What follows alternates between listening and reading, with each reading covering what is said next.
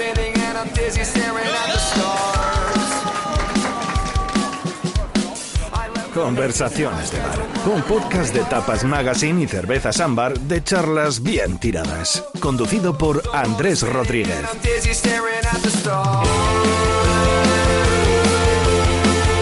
Bienvenidos a Conversaciones eh, en el bar, el- este podcast que no se graba en un bar, pero que tiene todo el espíritu de ser grabado, escuchado y celebrado con una cerveza, ámbar en este caso, en esos lugares que vertebran nuestra sociedad, nuestros barrios, que vertebran eso que llamamos la, la vida mediterránea o en el sur de Europa. No hace falta mm, explicar la importancia de los bares en nuestro territorio, creo que cada uno podría dar un buen discurso alrededor de esto, pero sí que quería soltar o arrojar un dato. Somos el país con más bares y restaurantes por persona en todo el mundo, lo puedo volver a repetir, el país con más bares y restaurantes por persona en todo el mundo. No sé si tiene esto algo que ver con que seamos el segundo país con más esperanza de vida. El primero es Japón.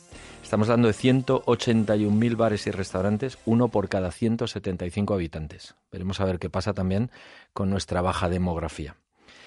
Hoy tenemos invitado para charlar eh, con una cerveza cerca en este podcast de tapas eh, a una mujer que, a la que la palabra polifacética probablemente se le va a quedar muy corta. Es guionista, es presentadora, colabora en la radio, hace podcast, llena el We Think y se llama Victoria Martín, es madrileña, nacido en esta ciudad, igual que yo, de 1989, y se ha pasado, o dice haberse pasado el confinamiento, haciendo, además de podcast, bebiendo eh, en casa, o quizá haciendo las dos cosas a la vez. Su currículum nos puede ocupar buena parte de estos 30 minutos, con apenas 32 años de, vida. Ha sido guionista de La Resistencia, programa que no hace falta presentar. Ha sustituido a Ana Morgade los viernes en Europa FM. Eh, ha hecho teatro con el, eh, con, con el, Eje del Mal. Ha hecho una serie cómica en YouTube que se llamaba Válidas con Carolina Iglesias y que dirigía Nacho Pérez Pardo. Eh, ha tenido un programa en Neox. Pero probablemente todo el mundo la conoce porque junto a Carolina Iglesias está revolucionando el formato de podcast en nuestro país y está convenciendo a todo el mundo que eh, haciendo un podcast se puede congregar a mucha gente, tener mucha audiencia, hacer bolos, incluso ganar dinero. Ese podcast se llama Estirando el Chicle y la cadena Ser y sus venerables premios Ondas le han otorgado el premio al mejor podcast del año, además de tener sección propia en el desaparecido leitmotiv de mi tocayo, Andreu Buenafuente. Ya dije que su currículum era eh, muy extenso para solo 32 años. Bienvenida. Oye, pues bienvenido. Bueno, bienvenido también a tu programa, no te doy la bienvenida. No, joder, pues muchas gracias, la verdad. Lo de beber en la, en la cuarentena me ha gustado porque es verdad. ¿Qué bebías? Pues mira, a mí me gusta mucho la cerveza, me gustan todas, la verdad, pero ámbar genial y luego yo soy muy de vino, la verdad, me gusta mucho. Sí, ¿En, sí. ¿En, qué momento cerveza, en qué momento vino?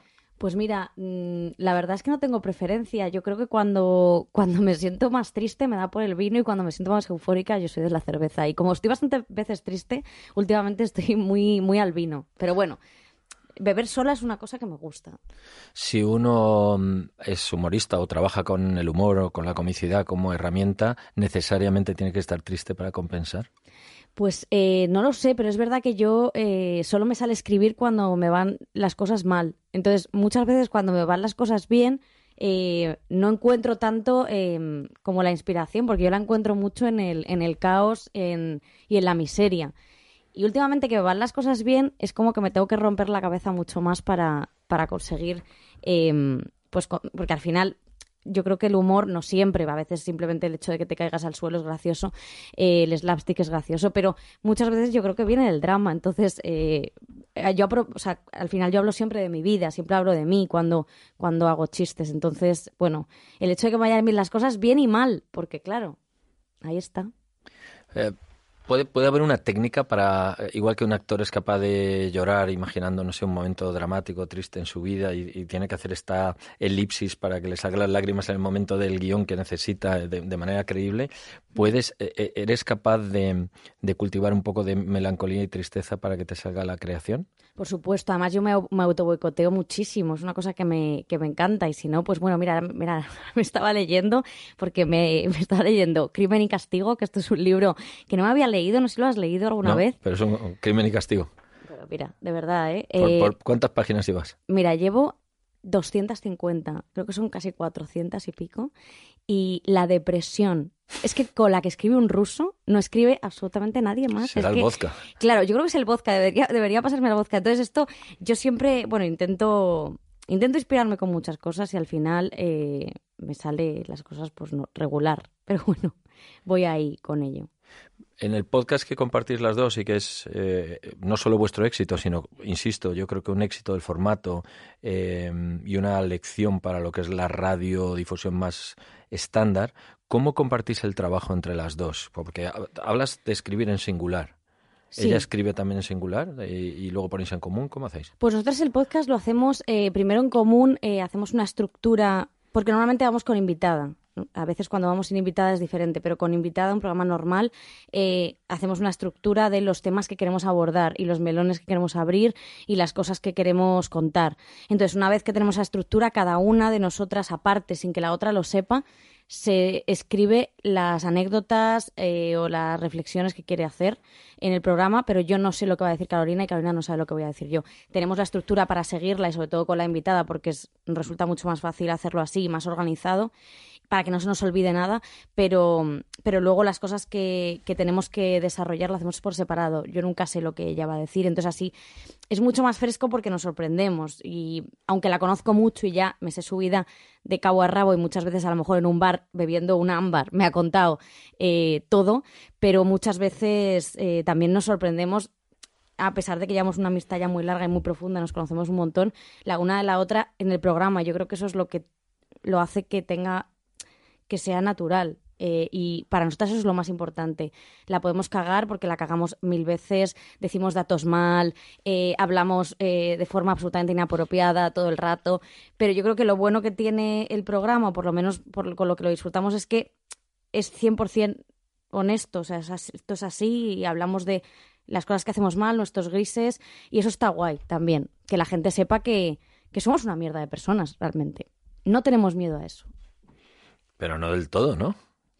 A ver, no del todo, evidentemente, tenemos nuestras cosas buenas, pero yo creo que, pero que es verdad que nos da igual decir eh, todas las cosas malas que hemos hecho. Hemos hecho, yo he hecho un repaso de mi vida que mi- mis padres me van a dejar de hablar de un momento a otro. Yo he hablado de mi tía Pilar, la que decía que era ciega, pero en realidad era mentira. O sea, cosas, claro, cosas de mi familia súper personales que al final, eh, pues, pues, y cosas mías súper personales que, que no contarías a veces ni a, ni, a, ni a- ni a tus amigos, las hemos contado ahí. Entonces, como ya no tengo miedo a nada, que ya, ya me da igual todo.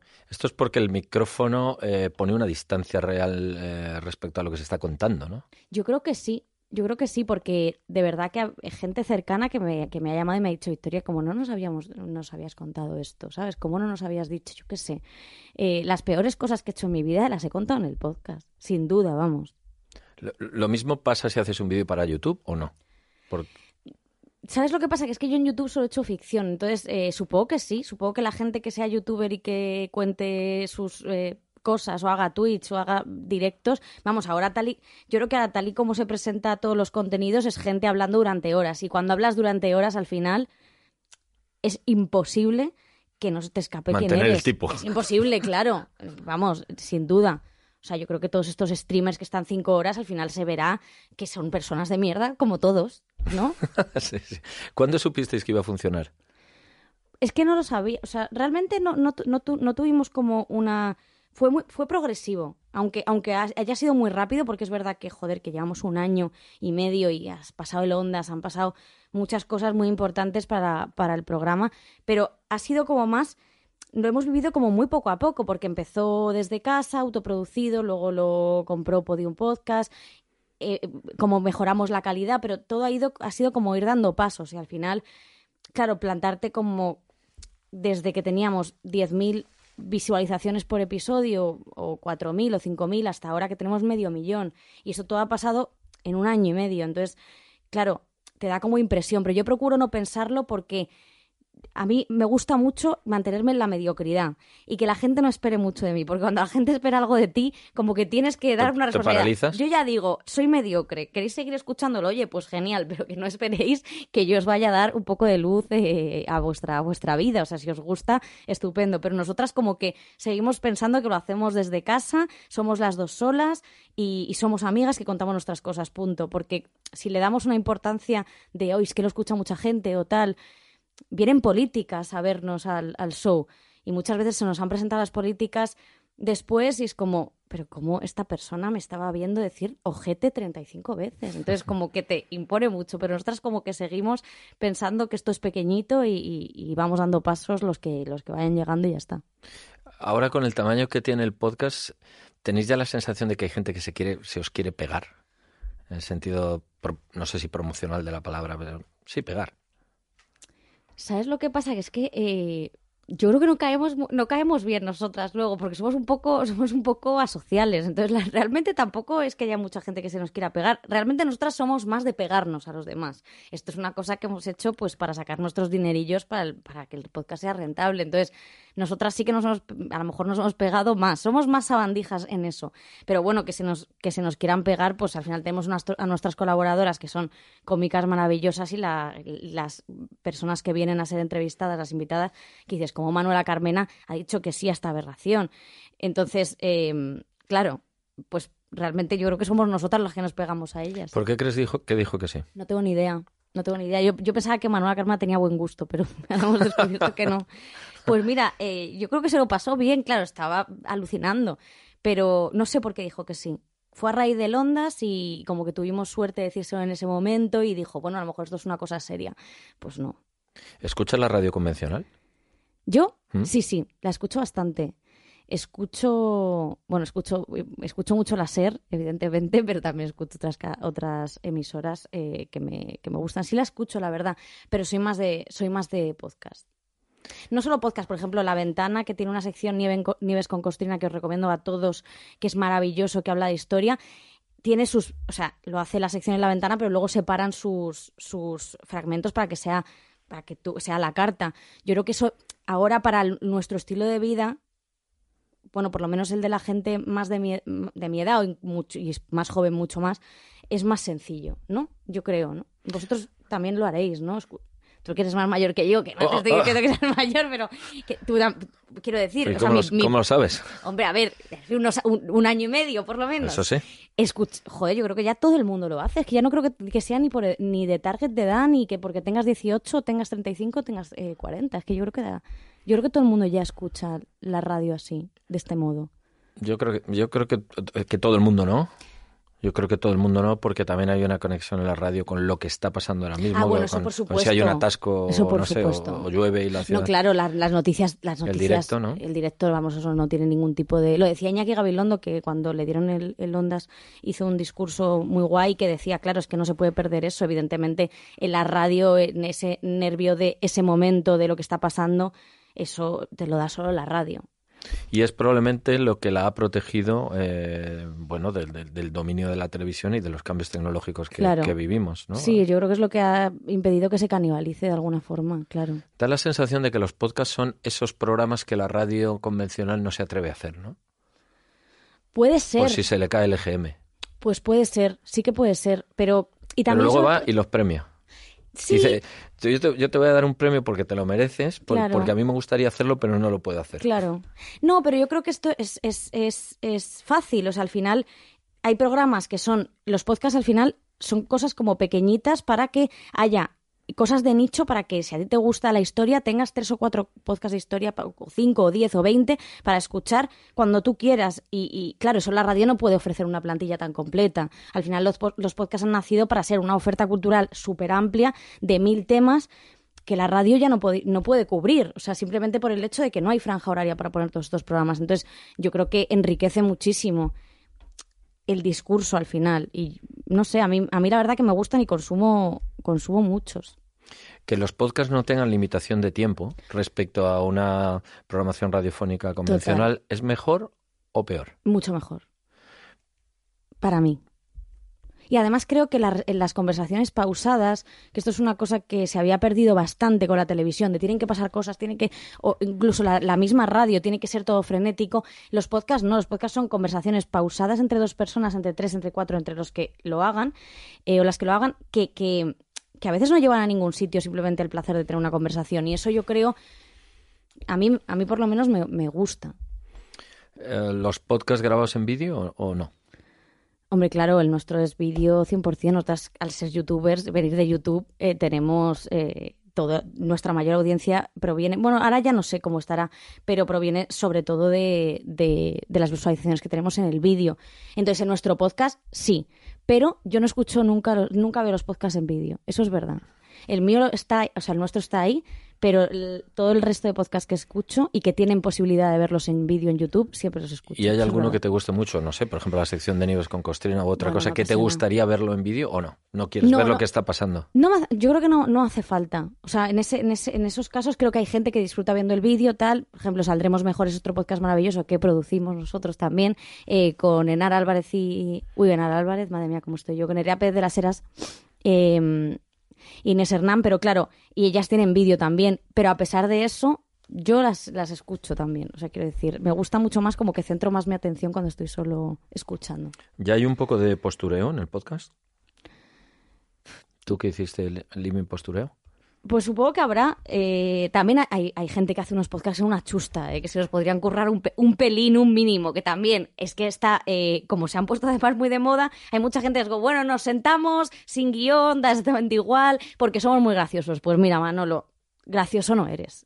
Muchas cosas lo serán, pero gracioso hay que preparárselo, hombre, y saber de qué vas a hablar y saber qué quieres contar, que al final están saliendo muchos como churros que, que, que, que, bueno, que hay algunos que están un poco regu. Pero oye, que a tope con ellos, ¿eh? Eh, hablamos, hablamos de bares. Eh, Claro. ¿Son una buena oficina para vosotras? Por supuesto, es que ahí se cuece todo. Nosotras eh, somos eh, de hablar en bares muchísimo, de beber también, y a veces con la excusa de beber, pues te vas al bar. a- am- además, es que casi, o sea, muchas cosas que escribimos Carolina y yo y cosas que se han gestado importantes, yo que sé, por ejemplo, la serie se ha gestado en, en bares. Yo creo que los bares eh, para mí son una, una parte import- muy importante de mi vida. Me gusta mucho estar ahí, prefiero estar ahí que en una biblioteca. Nombres, nombres de bares. Buah, es que no, o sea, no sé qué decirte así de Lo que nombres. no quieres es que vayamos. No, no, te lo juro que no, no te lo juro que no. Es que, ¿sabes lo que pasa? Que es que nunca, me o sea, nunca digo, voy a ir a este bar porque me encanta, no sé qué. Mira, eh, me gusta mucho. A ver, espérate, es que lo tengo que pensar porque de verdad que es que. eh, Tú piensas que en vez de que te lo he preguntado, vas a quedar con Carolina y le vas a decir, vamos al no sé cuánto. Los Torreznos, me encanta. Ese sitio me encanta. Es verdad que ahí eh, hem- hemos hecho bastantes cosas. Y luego, pues mira, es que yo soy de Rivas y hay muchos bares en Rivas que están muy bien. Que la gente debería venirse a Rivas también, al sur de, al sureste de Madrid. O sea que es importante lo cerca que esté. Hombre, por supuesto.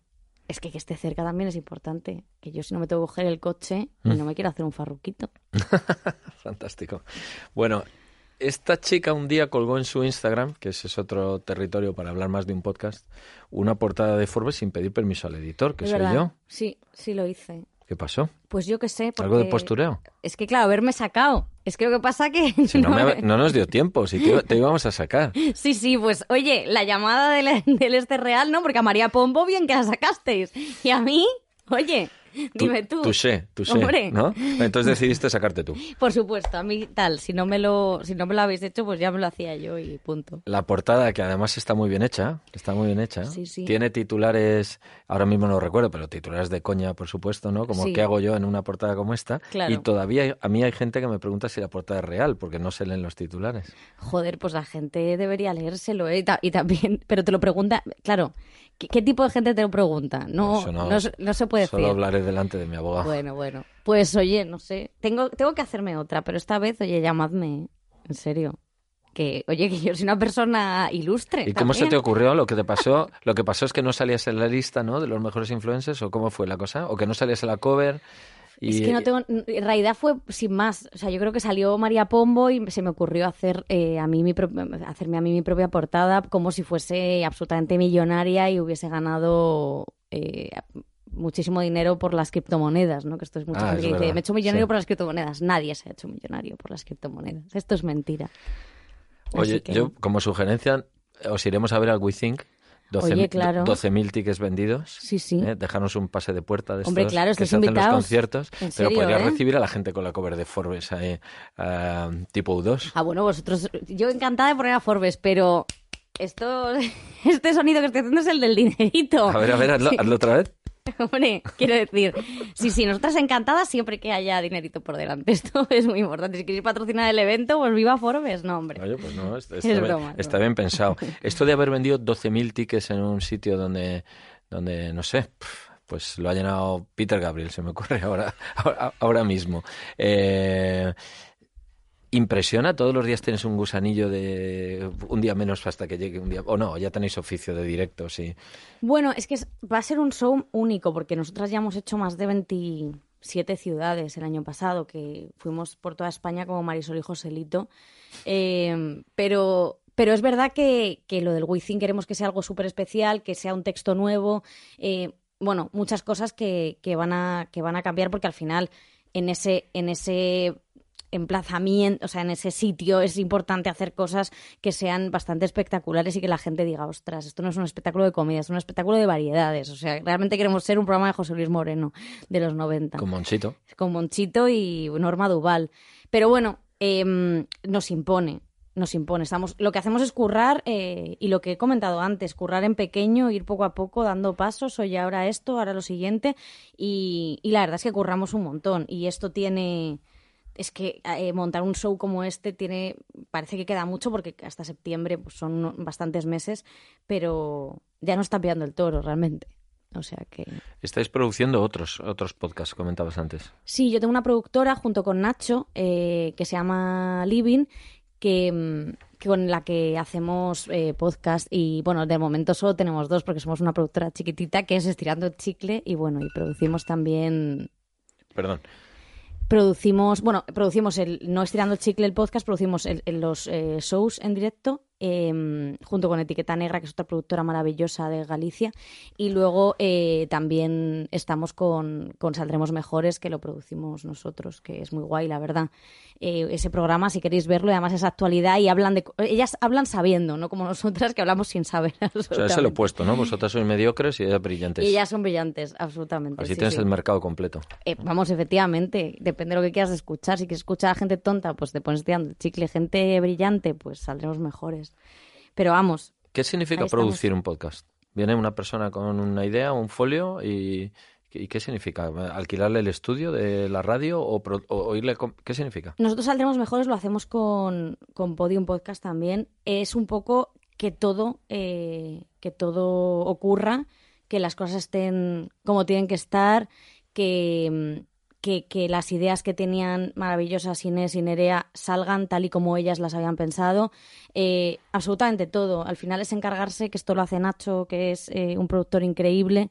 eh, y al final es encargarse absolutamente de, de todo y que todo funcione y que todo y que todo vaya a convertirse en un programa como es eh, ahora saldremos que está en la lista de los 10 más escuchados de, de, de España en podcast entonces joe pues oye muy guay a nosotros todo eso nos eh, nos ilusiona mucho y hacer nuevos proyectos es algo que que por eso empezamos desde que hicimos Living, Living Postureo haciendo vídeos en YouTube era como nuestro sueño y ahora poder hacer otras cosas aparte de, de las nuestras y no producir a otras personas que en las que creemos y que son em, voces interesantísimas, joder, pues es muy guay. ¿A los podcasters eh, les ofrecen hacer radio convencional o teleconvencional? ¿O no se atreven? A nosotras ha habido propuestas, pero ¿Y os atrevéis? ¿sabes lo que pasa? Que de momento eh, no sabemos qué vamos, o sea, no, no, no, no lo tenemos nada claro porque realmente es que estamos muy cómodas eh, haciendo nuestro podcast. Eh, lo hemos rentabilizado, nadie nos dice lo que tenemos que hacer ni cómo y es como, ¿de verdad me quiero meter yo en la tele? Pues mira, no sé. La verdad que ahora mismo Sí, estamos hablando de esto. Hombre, a ver, claro, depende de lo que haya de esto por delante. Esto siempre es importante, claro. Yo quiero mi barco. ¿Quieres un barco? Hombre, es mi sueño. Desde niña. Pero, pero puedes empezar sacándote el titulín. No, no. Yo además no. Quieres ser armador. No, claro. no, yo no quiero conducir el barco. Yo quiero que yo quiero tenerlo. O sea, a lo mejor no hace falta ni que lo saque del puerto. Si es que yo quiero comer ahí en el puerto, o sea, que todo el mundo vea que es mío. El, el Tienes nombre como, ya. como el bribón. O Tienes- sea, tienes- oh, el anterior era el Fortuna. Ah, bueno, pues mira, oye, el Fortuna mal, me gusta. ¿eh? Yo lo llamaría Queen Victoria. Y el anterior de Fortuna ya con otro señor, el Azor. Oye, pues eso está muy bien también. Es que, ¿por qué? Es que, claro, yo debería haber nacido, nacido en la familia, en la monarquía. Pero, pero he tenido tenido unos Bueno, padres... tenemos una reina ex periodista. Sí, esto es, esto es verdad. No- no- los del oficio no estamos tan lejos. Es verdad, es verdad. Eh, No, pero no, me, no he podido yo cazar a ninguno, yo qué sé. No sé. Pero mira, Estas conversaciones siempre se quedan cortas. Yo me gustaría acabarla con mostrando mi, mi admiración hacia, hacia lo que un formato como este y la libertad que supone el podcast nos está enseñando a los que tenemos un año más ¿eh? Que, que vosotras. Y, y hablando de si los torrendos de la calle Goya 88 o de Fernán González 47. ¿Cuál? eh, Goya, Goya. Al lado del Wizzing Center, que os podéis tomar algo, mira que bien heladito, que os podéis tomar algo antes de venir a nuestro show ahí. Fijaros, imaginaros el ¿Qué día de septiembre es el espe- 23 de septiembre. 23 de... ¿Qué es? ¿Un concierto? No, ¿qué es? ¿Qué va? O sea, ¿cómo lo llamamos? Yo creo que vamos a llamarlo espectáculo de variedades, eh, que es una cosa que me gusta. Espectáculo de variedades, de estirando chicle. Último hilo de vida, que es como se llama. El 23 de septiembre, a ver si nos invitan. En, en Los Torrendos, calle Goya 88, podemos agotar litros y litros de, de cerveza Y, y litros de torreznos, lo contamos en litros. antes de, antes de entrar a ver el espectáculo de variedades de Estirando el Chicle. Gracias por venir. Oye, pues muchísimas gracias por invitarme, de verdad. Ah, por el barco. Y viva Tapas y viva Forbes. Gracias. Oye, ¿te has dado cuenta de que todas las cosas buenas de la vida acaban en bar? Por fin ha llegado el jueves, acaba el bar, todos a una esto se mueve, acaba en bar. Ámbar, 120 años elaborando con pasión una cerveza que acaba en bar.